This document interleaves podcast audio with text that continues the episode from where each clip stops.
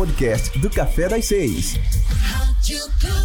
Retomamos aí o nosso contato com a candidata Major Denise Santiago. Então a gente já vai ativar aqui o nosso cronômetro para começarmos, começarmos então os nossos 30 minutos de bate-papo sobre diversos aspectos e também sobre os seus projetos para a cidade de Salvador.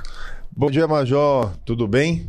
Tudo bem, Evaldo. E você? Tudo, tudo ótimo, graças a Deus. É um prazer começarmos essa rodada de entrevistas, te entrevistando. E a nossa primeira pergunta é para que as pessoas em casa consigam entender como surgiu a sua candidatura. O que lhe motivou a aceitar esse desafio e ser candidato a prefeita de Salvador, candidata a prefeita de Salvador?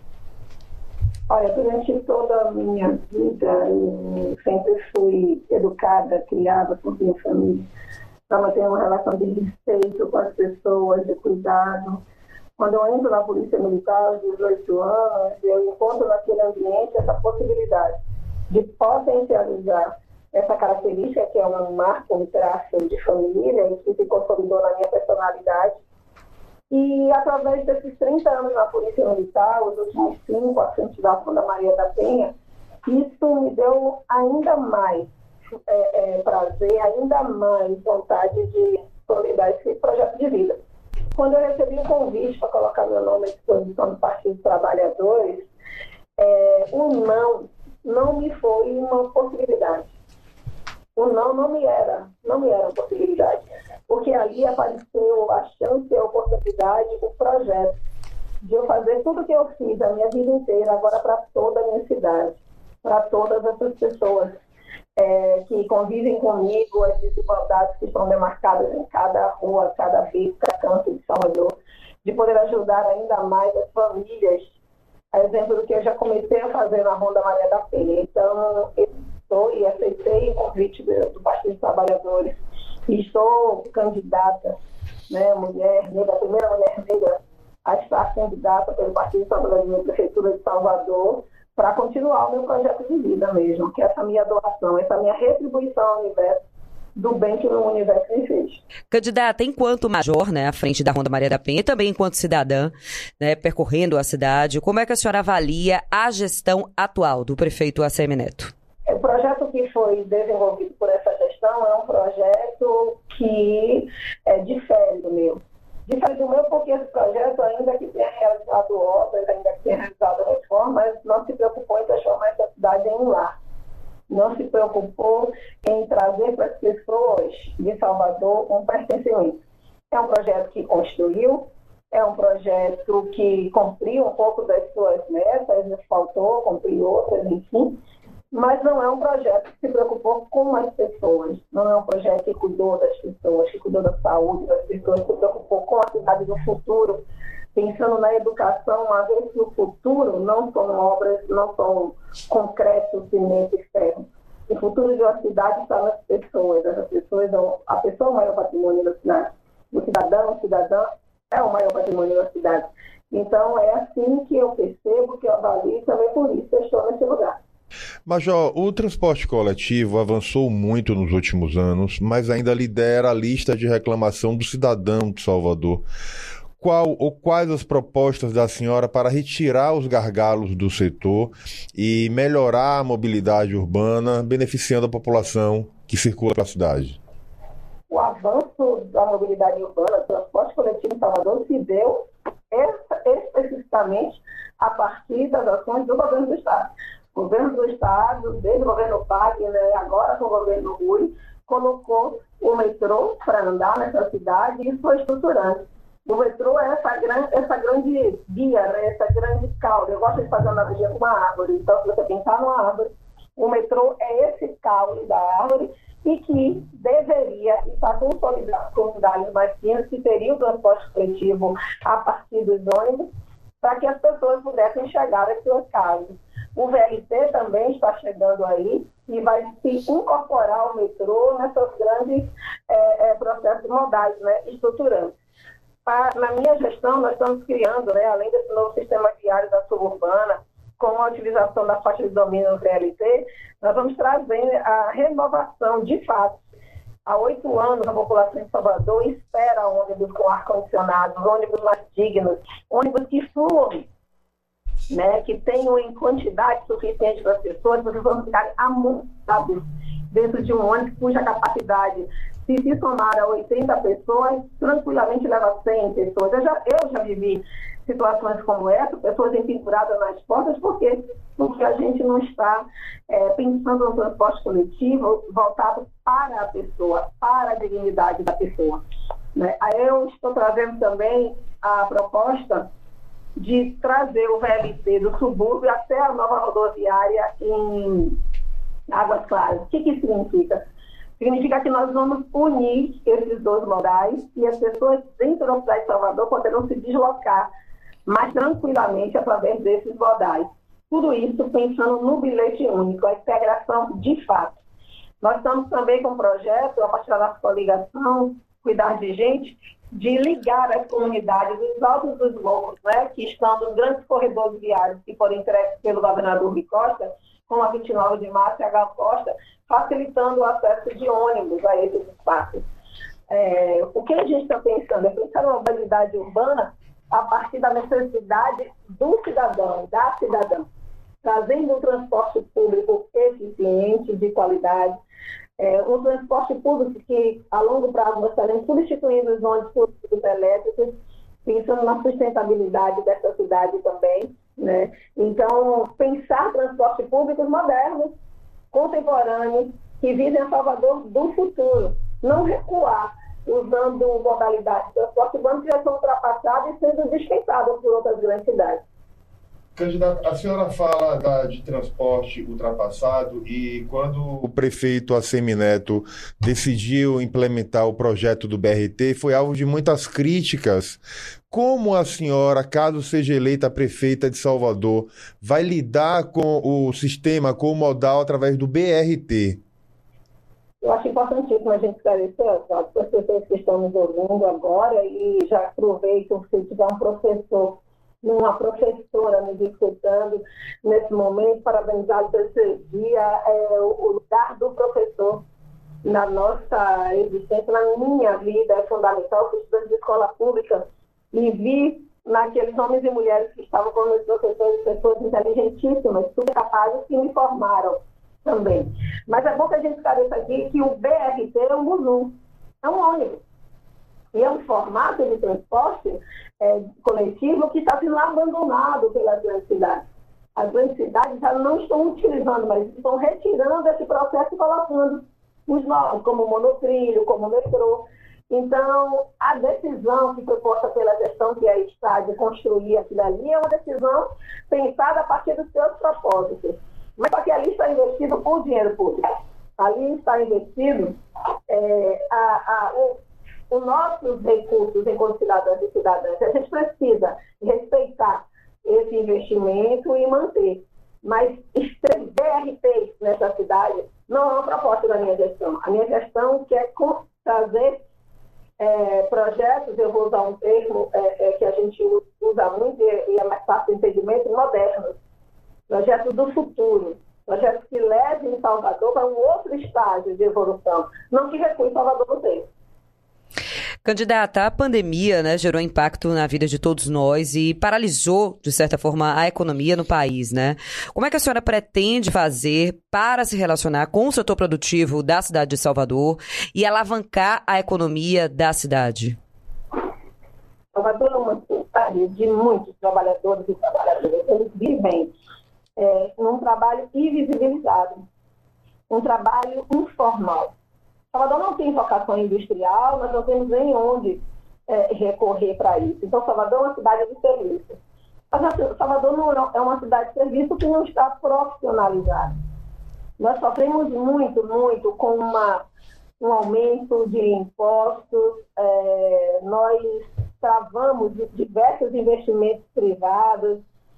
É, a gestão que está, por exemplo, ela demorou mais de um ano para fornecer alvará alvará de obras estruturantes que iam modernizar a cidade e iam gerar emprego e renda.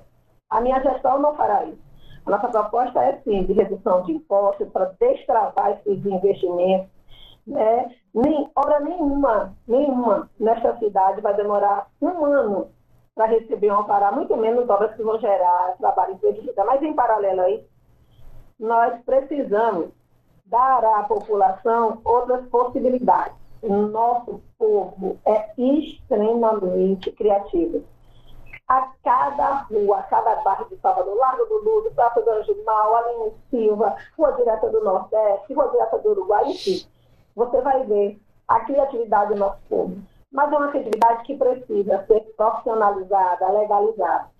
Eu estou trazendo um programa chamado Meu Corre Certo, que é um programa de microcrédito, de dinheiro mesmo, para levantar a guia da pessoa. E vai ofertar cursos, vai ofertar equipamentos, vai ofertar também é, a capacitação necessária para essa legalização, para que este empreendimento funcione, para que a gente possa transformar essa criatividade no que as pessoas chamam de economia criativa, mas na verdade é transformar essa criatividade em trabalho, em renda para as pessoas. Estamos também trazendo, a partir do plano de governo de nossa, de nossa coligação, a criação de 13 centros de inovação e tecnologia. É um, um, um centro que vai trazer a perspectiva do co-work, né, com equipamento de ponta, estudo de produção, formação, capacitação, com internet de alta capacidade. Agora a pandemia nos mostrou de como a gente precisa desse acesso de internet e desse fomento disso. Estamos criando também uma plataforma pra, de aplicativo para que a gente possa divulgar os serviços e o produto. É um aplicativo de serviço municipal para que a gente possa georreferenciar na cidade onde estão esses profissionais. Né? Os profissionais vão estar catalogados, vão ter recomendações, e a partir daí a pessoa pode contratar estes profissionais que estão aí, espalhados por nossa cidade. É gerar oportunidade de trabalho, de renda, sabe? Mas isso de forma profissionalizante de levar as pessoas à dignidade a partir da sua atuação profissional naquilo que eles sabem fazer. E, Major, a Bahia é um estado com o maior número de desempregados do país. Dados recentes do IBGE mostram que o estado tem 17,3% da população desempregada e Salvador chega a 17,7% da população sem trabalho, com maior número entre as capitais brasileiras. Passada a fase mais crítica da pandemia, o que fazer para gerar mais emprego e criar oportunidades para a população que hoje não vê, não se vê acolhida por, por parte do poder público? Salvador é uma das capitais do desemprego, né? E às vezes ela se reveza nesse primeiro e segundo lugar, mas sempre estamos nesse lugar que é tão complexo de se pensar. Eu gosto muito de Gonzaguinha, ele tem uma música que eu acho é, interessante para a gente tratar aqui, que diz que tem o seu trabalho, o homem ou a mulher, não tem honra. O trabalho está nas nossas relações como este lugar de dignidade, né? Então a gente precisa atrair investimento. Estava uma vocação que é natural essa vocação relacionada à cultura, a vocação relacionada ao turismo, que nós precisamos fazer, além de melhorar nossos serviços, como eu te falei na resposta anterior, potencializar esse circuito cultural e esse circuito turístico. Salvador é um museu a céu aberto. Né? Em cada espaço de Salvador tem uma história e a gente precisa transformar essa história, trazer essa história para ser é, um ponto de economia né? A gente precisa transformar Salvador nessa capital cultural histórica do Brasil. E também nessa capital da cultura negra do, do mundo. Falo que Salvador tem se transformar na Wakanda da América Latina, né? atraindo visitantes é, interessados em conhecer a sua raiz. A lá de Salvador, uma das maiores rotas é, que a gente tem nas capitais, está abandonada. Ela, não, ela perdeu muito da sua dinamicidade econômica né, da economia que é gerada ali naquele mar, porque ela não teve um projeto que agregasse as relações econômicas com o lazer, com a diversão e também atraísse o turista. Né? A Orla de Aracaju, nosso, nosso estado vizinho aqui, é extremamente mais estruturado do que a nossa, por exemplo. Então, a gente precisa atrair investimentos para cá. E eu estou trazendo também com o VLT a construção de uma nova orla na Baía de Todos vocês que, que, como eu, amo minha cidade, já devem ter andado muito por nosso subúrbio, pela Península da Pagicana, vocês veem a beleza daquela região, uma beleza pouco explorada, uma beleza pouco utilizada, e não foi transformada também em um espaço de gerar trabalho, gerar renda. Estou criando um grande parque linear em toda a extensão do VLT, que vai ter restaurantes, vai ter pousadas, atraindo investimento para aquela região, tá vendo?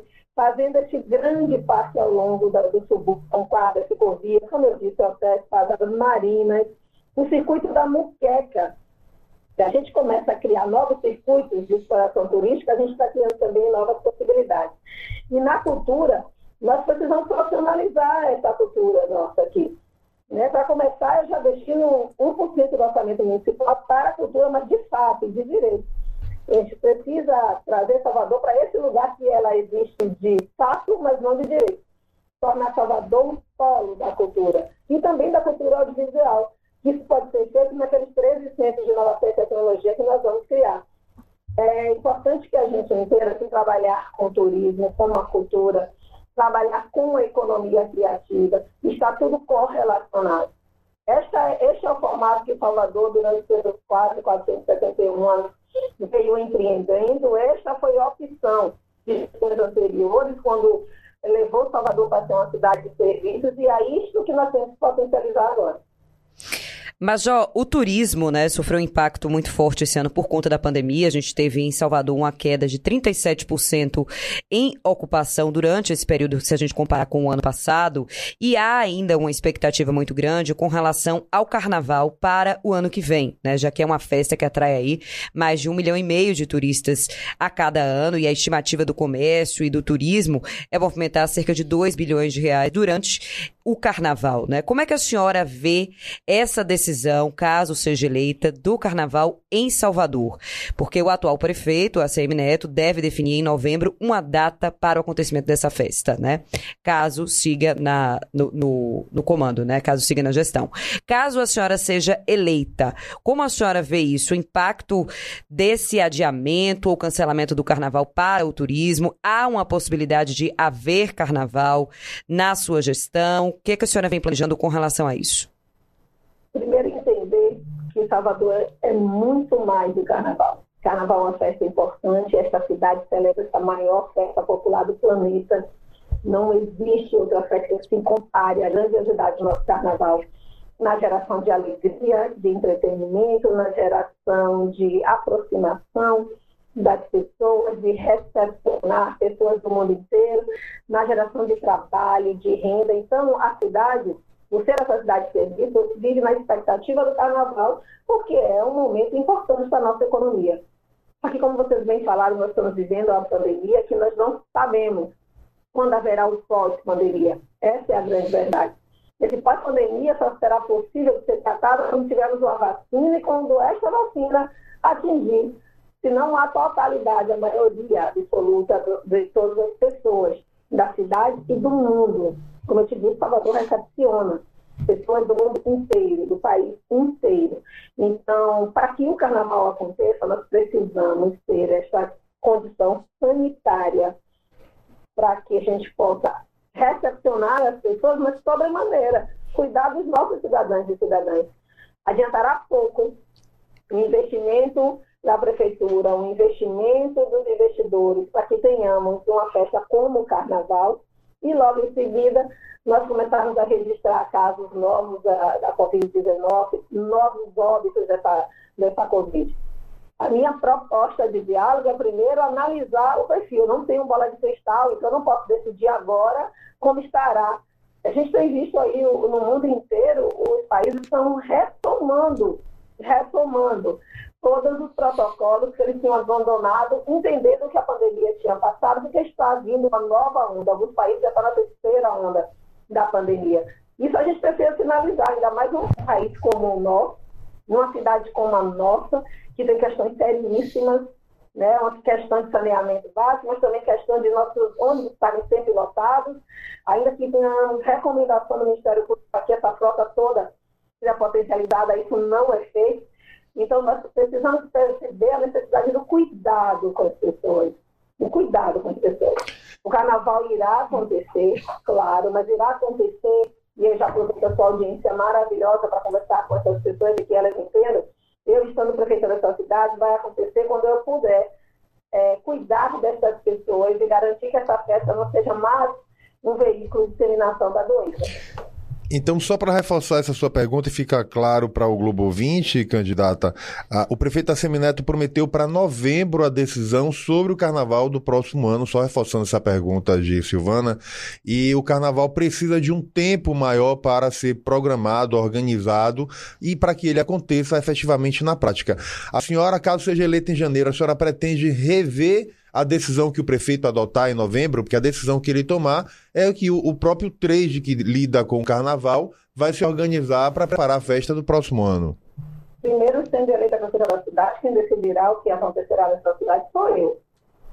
Segundo, entender que o planejamento de uma festa que acontece todos os anos, ele pode ser realizado planejar não significa necessariamente a execução no período, porque o próprio processo de planejamento já requer essa flexibilização de quando a atividade será de fato posta em prática. Então, a, a, a perspectiva da administração nos concede a possibilidade de realizar o planejamento e a execução desse planejamento ela pode ser fluida, pode ser antecipada, pode ser postergada. Então, a relação do planejar não está vinculado diretamente a necessidade da festa acontecer no dia 1, 2, 3, 4 de janeiro, fevereiro, não. Não, não é esta a correlação. Então, sendo prefeita dessa cidade, as sanitárias, as variados planejamentos que existirem, espero, espero que recepcione dia 1 de janeiro já um planejamento consolidado, uma vez que, como lhe disse, uma coisa não obstacula a outra, nós estaremos sim prontos e preparados para a construção. Estamos conversando com a Major Denise Santiago, candidata à Prefeitura de Salvador. Major, temos agora mais nove minutos aqui no nosso bate-papo. E eu gostaria de passar para um outro tema, que é com relação à saúde pública, né? Inclusive, a senhora tocou nesse aspecto agora de preservar a saúde da população, pensando no carnaval, enfim, nessa retomada da economia. Né? A gente tem hoje muita dificuldade para marcar uma consulta médica em Salvador, por exemplo. Como retirar os gargalos que a gente ainda tem nesse setor da saúde pública na capital? Salvador, as gestões de Salvador fez uma, uma, uma opção que eu avalio como perversa para o nosso povo. Nós tratamos a doença, Silvana, não a saúde das pessoas. Tratar a saúde é pensar na prevenção. E pensar na prevenção passa por termos atenção básica, equipes de saúde de família funcionando. Eu e a Fabíola trazemos o nosso plano de governo ampliar a cobertura da atenção básica para o mínimo de 80%. Isso significa que em cada posto de saúde também vai existir a equipe médica, coisa que ainda não existe nessa cidade. E existindo a equipe médica nesse posto de saúde, agentes comunitários de saúde, essas pessoas são importantíssimas para pensar na prevenção, essas pessoas que fazem visita em suas casas, então isso será potencializado com respeito que esses profissionais merecem. E quando você fala de filas, quando você fala desse atendimento, é, é uma preocupação para mim muito recorrente. As pessoas, por vezes, conseguem marcar uma consulta há dois, três meses depois do dia. Depois disso, a pessoa, é, feita a consulta, a pessoa não consegue marcar seus exames. Ah, seguindo né, a proposta que o governador Rui Costa está trazendo para Salvador com essas duas novas policlínicas, em Escada e Narandiba, nós também pactuamos e fechamos a parceria para trazer mais quatro policlínicas. As pessoas vão ter de fazer suas consultas, seus exames e mais próximo às suas casas, evitando aquelas filas. E para a gente também evitar essas filas, a gente vai estar usando, levando a mão, trazendo a nossa mão a, a tecnologia. Então, nós estamos criando prontuário digital. Esse prontuário, ele é importante porque é um prontuário que vai estar com todo o registro da vida daquele paciente, daquela paciente. Então, se a pessoa, por alguma necessidade, tivesse ser atendida em um posto ou uma unidade de pronto atendimento longe da sua de referência, vai estar lá nesse prontuário. E, para além disso, esse prontuário vai emitir alertas de quando a mulher precisa retornar para fazer o preventivo, de quando a mulher vai retornar para fazer o pré-natal.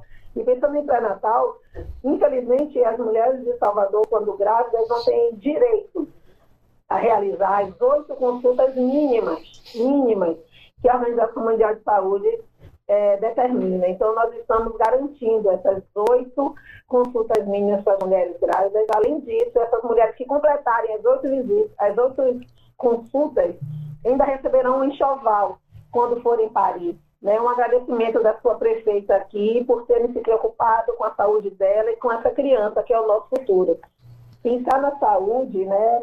É, para que essa mulher possa parir também, a gente está trazendo a proposta da maternidade municipal, que a gente vai fazer mesmo, vamos construir de fato, né? E como preventivo resfriamento, a gente está no outubro rosa, né, Silvana? Você, como eu, Sim. sabe a importância, sabe exatamente a importância da, da, da prevenção no estado é, de câncer, todas as doenças, mas vou, eu vou potencializar no outubro rosa do câncer de colo de útero, no câncer de mama. Então, nós, nós precisamos alertar nossas mulheres. Esse Sim, sim. vai estar avisando sobre isso. E nós Nós também faltamos. uma, uma capital negra, né? Sim, Major, tá Oi.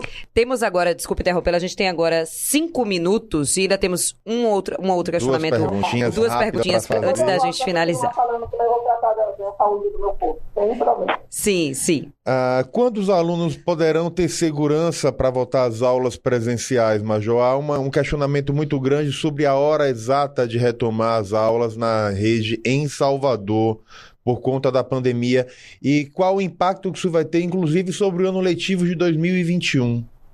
A pandemia nos trouxe um lugar, Oswaldo, que certezas, estas respostas que você é, é, pretende que eu mencione a partir de sua pergunta não são, são matemáticas. Não é a matemática que vai responder isso para a gente. A ciência vai nos dar isso, né? a, a história vai nos trazer isso, as experimentações vão nos trazer isso, mas jamais será matemática. Então, quando você pergunta quando, eu prefiro responder como. Nós estaremos retomando as aulas quando, é- quando for possível ter segurança sanitária para os funcionários, para essas professoras, esses professores, essa comunidade escolar, certo? É, é voltar para condições biopsíquico e sociais para esta sala de aula. Nós estaremos retornando quando isso for possível. Quando essas crianças, né, eu estou falando aqui do pré-escolar, do ensino fundamental 1 e 2, que é a parte que me cabe, mas poderia falar também sobre todos os outros níveis, quando essas crianças tiverem a segurança também de estar nesse espaço, que elas vão retornar para a sua família. Nós estamos assistindo Salvador com 70% de ocupação das UTIs pediátricas por conta da pandemia. Este é um ano atípico na vida de todas as pessoas. Então, a gente não pode colocar isso em uma, em uma área das ciências exatas como se a gente perdesse esse ano. Estar vivos, obedecer à ciência já nos, nos garante que nós ganhamos esse ano. Aqui eu já me solidarizo com todas as famílias que estão enlutadas por perderam os seus com a pandemia. E isso a gente precisa preservar. Chega, chega, chega de, de perder tantas pessoas sob uma pressão desnecessária. É um ano, talvez, que para o ambiente escolar é, tenha sofrido um impacto mais complexo, mas não é um ano perdido. É um ano que nós precisamos parar para acertar. E aí eu te digo, não é a matemática que responde isso. Major, a gente tem agora dois minutos, né, para que a senhora faça suas considerações finais. E aproveito também para levantar um outro aspecto, para que a senhora traga agora essas considerações finais também, com relação ao enfrentamento da violência e da criminalidade na nossa capital. Pronto, Silvana, já começo falando que o grande mote da minha gestão é, ao contrário de potencializar o enfrentamento ao crime, nós vamos enfrentar a violência. Para enfrentar a violência, faz com dois aspectos. Com o combate, existindo essa, essa aproximação com as forças policiais, dialogando, ressignificando culturalmente a sua atuação em todo o estado de Salvador, mas tratando também da prevenção. Nós vamos transformar nossa guarda municipal numa guarda civil de direito, porque a guarda municipal precisa preservar o maior patrimônio que o município tem, que são as pessoas deste lugar, os cidadãos e as cidadãs fazendo uma, uma ronda cidadã. A exemplo do trabalho que fiz na Ronda Maria da Penha, mas ampliando para crianças, adolescentes, pessoas idosas, pessoas em situação de rua, pessoas com deficiência, enfim. Dar a este nosso maior patrimônio maior segurança. Eu construí a minha Um minuto. pensando nisso, em cuidar das pessoas, em proteger as pessoas. Eu quero ser a prefeita de Salvador, serei essa prefeita para continuar esse trabalho. Votar em mim é se ver no espelho colocar uma mulher negra da periferia de Salvador, que através da educação, do estudo, do respeito, da tolerância às pessoas, é, galgou a, a, condição de major da Polícia Militar e que hoje está colocando seu nome para ser prefeita dessa cidade. Eu seria a prefeita que vou acolher, proteger, mas também defender os interesses da minha cidade e das pessoas que vivem aqui. É, ser prefeita de Salvador é minha missão. E eu aprendi em 30 anos de profissão que missão dada, missão cumprida. Muito obrigada, Major Denise, por estar conosco aqui, né? Começamos hoje a nossa série de entrevistas com os candidatos à Prefeitura de Salvador. Então, quero agradecer. Eu, Oswaldo também, né? Oswaldo, passo a palavra para você. Isso mesmo. E a Major foi realmente britânica. 30 minutos, não passou um segundo. Podcasts Rádio Globo. Realização Grupo Lomes de Comunicação. Rádio Globo. Siga a gente nas nossas redes sociais e até o próximo podcast.